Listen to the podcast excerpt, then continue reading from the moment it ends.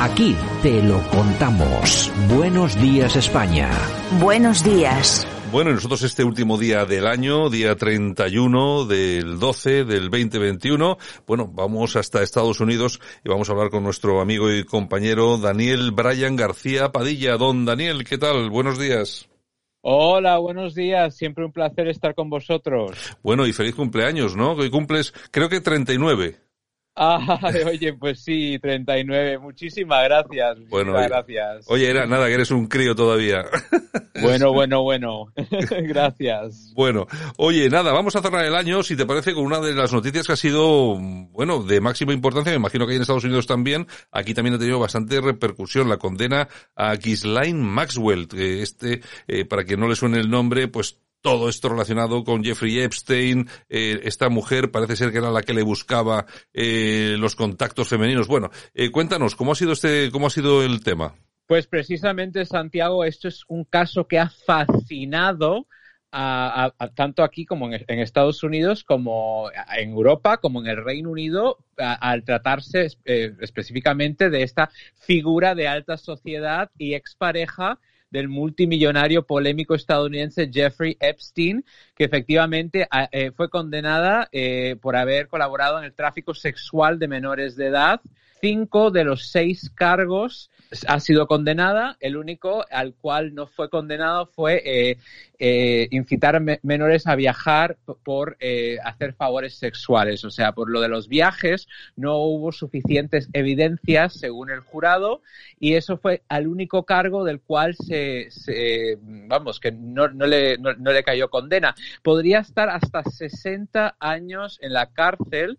Eh, no obstante, su equipo legal dijo que recurrirá a la condena ante otra instancia judicial superior y pues ya veremos qué es lo que pasa. La verdad es que esto es un caso que ha intrigado a muchísimas personas porque se trata de, vamos, una socialité, una persona con muchísimo dinero, una familia muy importante y bueno, ya sabemos la situación de Epstein codiado, rodeado de gente súper importante, presidentes, eh, gente de la realeza británica, eh, magnates, eh, altos directivos. Eh, es un caso que de verdad ha dado muchísima, muchísima intriga. Oye, lo que sí parece ser que hay un empeño, parece que además muy importante de determinados medios de comunicación en Estados Unidos de vincular a Epstein con Trump. Yo creo que Trump incluso dijo que habían tenido dos encuentros de algún tipo, no sé, algún tipo de negocio y tal, pero hombre, realmente el que sí era amigo del tal Epstein, que por cierto se suicidó en prisión, era el expresidente Bill Clinton. Precisamente, a ver, Trump, la relación que tiene Trump con Epstein tan, eh, y con Ghislaine Maxwell, que era pues su, su pareja y vivían juntos, es eh, porque Epstein tenía su mansión eh, en la misma, o sea, en, en, la misma zona donde tiene Trump eh, Mar-a-Lago en Palm Beach, Florida. Sí. Entonces, efectivamente, coincidieron un par de veces, no eran amigos. Eh, pero en el caso de Bill Clinton, que sí viajó con él, sí viajó a su isla privada, sí estuvo en fiestas con él, eh, pues tiene muchísimo más vínculo eh, el expresidente Bill Clinton que Donald Trump. Bueno, lo que pasa es lo de siempre, no es empeño en relacionar a Trump, pero bueno, las cosas son como son. Bueno, de todas formas, bueno, ya veremos eh, efectivamente al final cuál es la condena eh, final que le cae a esta, a esta mujer, a Maxwell, por todo este, este asunto. Bueno, condena ya a Epstein no le puede caer, porque como hemos dicho, se suicidó. Bueno, yo no sé si se suicidó o lo suicidaron en la cárcel, porque es un hombre que tendría muchísima información, sabe Dios, eh, lo que podría haber contado para, para intentar salvarse el, el, el mismo su propio cuello. Pero bueno, en fin, eso será otra historia y ya veremos a ver por dónde, por se, dónde va el se tema. ha hecho muchísima especulación sobre ese asunto precisamente por eso, porque él, pues eh, cierto es que sí, tenía mucha información, eh, información muy privada, muy privilegiada sobre perfiles muy, muy especiales eh, y pues se ha hecho muchísima especulación sobre qué pasó exactamente en esa celda, porque precisamente habían cosas que no, que no estaban muy, muy correctas. O sea, uh -huh. las cámaras de seguridad da la casualidad que en ese momento no funcionaban correctamente. Eh, también se llegó a especular que Ghislaine Maxwell, para reducir la sentencia, que iba a negociar lo que llamamos en inglés un plea deal, que es cuando básicamente tú, tú cuentas todo, todo, todo, todo en cambio de una sentencia eh, reducida. Ella no lo ha hecho, no ha hablado nada. Eh, ahora lo que especulan es que como le han caído 60 años, que aún así hablando, que aún le, le rebajen la sentencia a la mitad, a 30 años, aún así eh, teniendo ella 60 años recién cumplidos, pues aún así moriría en la cárcel. Entonces, eh, el hablar ahora no le sirve para nada. Entonces, dudan mucho que hablaría. No obstante, se comenta eh, que está hablando con la cadena estadounidense ABC para organizar una entrevista en exclusiva, igual que hizo hace poco su hermano Ian. Y de esto yo puedo hablar con bastante conocimiento de causa porque estaba hablando con eh, Laura Goldman, la amiga de la familia que salió entrevistada en, el programa de Pierce Morgan, que hemos seguido mutuamente el caso de Ghislaine Maxwell, porque como te digo, es una cosa que de verdad es fascinante. Y, hombre, yo creo que si, si habla a, la cadena ABC, esto va a ser un bombazo. ¿Que va a decir nombres? No, pero que va a soltar algunas cosas que va a intrigar a muchas personas, yo creo que sí. Yo creo que va a lanzar muchos dardos.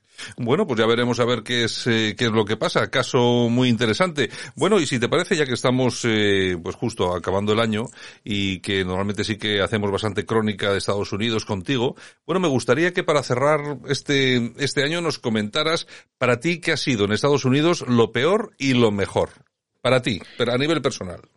Pues mira, para mí a nivel personal, desde luego, eh, lo peor, y no solo del año, sino de una de las cosas que más eh, emoción me ha causado este año es el asalto al Capitolio, de verdad. Yo creo que ha sido una cosa que, vamos, ni en mis peores eh, pesadillas me hubiese imaginado algo así. Creo que, bueno, que, muchas personas se han equivocado en esto. Eh, no, le, no culpo a nadie concretamente, pero creo que ver eh, un asalto de este nivel en un edificio tan importante en la democracia más antigua del mundo como es Estados Unidos, pues te deja mucho que pensar. O sea, eso con creces lo peor del año y lo peor eh, una de las peores cosas que ha pasado en la democracia estadounidense, desde luego. Lo mejor, pues no te voy a mentir, Santiago, sabes que soy muy, muy transparente. Eh, la verdad es que ha sido muy mal año para Estados Unidos y para el mundo también. Eh, yo, algo mejor, best of, como decimos en inglés, pues te voy a decir, cada vez que tenemos una situación así, un mal año, un mal momento, he de reconocer que el espíritu que tiene el pueblo estadounidense de unirse eh, y de seguir luchando y eh, de ser optimistas eternos, seguir queriendo eh, mejorar el futuro y tal, es una cosa que es muy admirable, que muchas veces a mí en España me han dicho, oye, que una cosa que admiro mucho de vosotros en Estados Unidos es ese espíritu que tenéis de unión, de optimistas eternos, y es una cosa que un año tan difícil como ha sido 2021, como te digo, se llevará el premio semifinalista por, por el peor año después del 2020, obviamente, eh, pues eso, reconocer, pues eso, el, espíritu del pueblo estadounidense, que nunca se rinde. Bueno, eso es efectivamente ha sido así a lo largo de, de, la historia conocida, por lo menos. Bueno, en cuanto al tema del Capitolio, yo, vamos a ver, vamos a ver, lógicamente cada uno aquí tiene su, su opinión. Yo en cuanto al Capitolio, en su momento ya creo que publicamos en su, y hablamos, yo creo que hablamos aquí en la radio y publicamos en la página web, que eh, fue muy polémico, lo que pasa es que a la vez también eh, publicamos el asalto de los Panteras Negras al Capitolio de, mm, de California en 1967, con unas fotografías espectaculares, todas las personas, eh, pues eso, eh, negras, eh, perfectamente armadas hasta los dientes. Yo no sé si tú ahí se habló de este tema o no, pero de verdad, yo de ver a los del Capitolio con aquellos cuernos y todo esto, a ver lo que pasó en el Capitolio de California en el 67, eh, eh, tomado por los del famoso partido de autodefensa de los Panteras Negras, a mí me llamó poderosamente la atención. Y yo creo que es un poco la diferentes, las diferentes varas de medir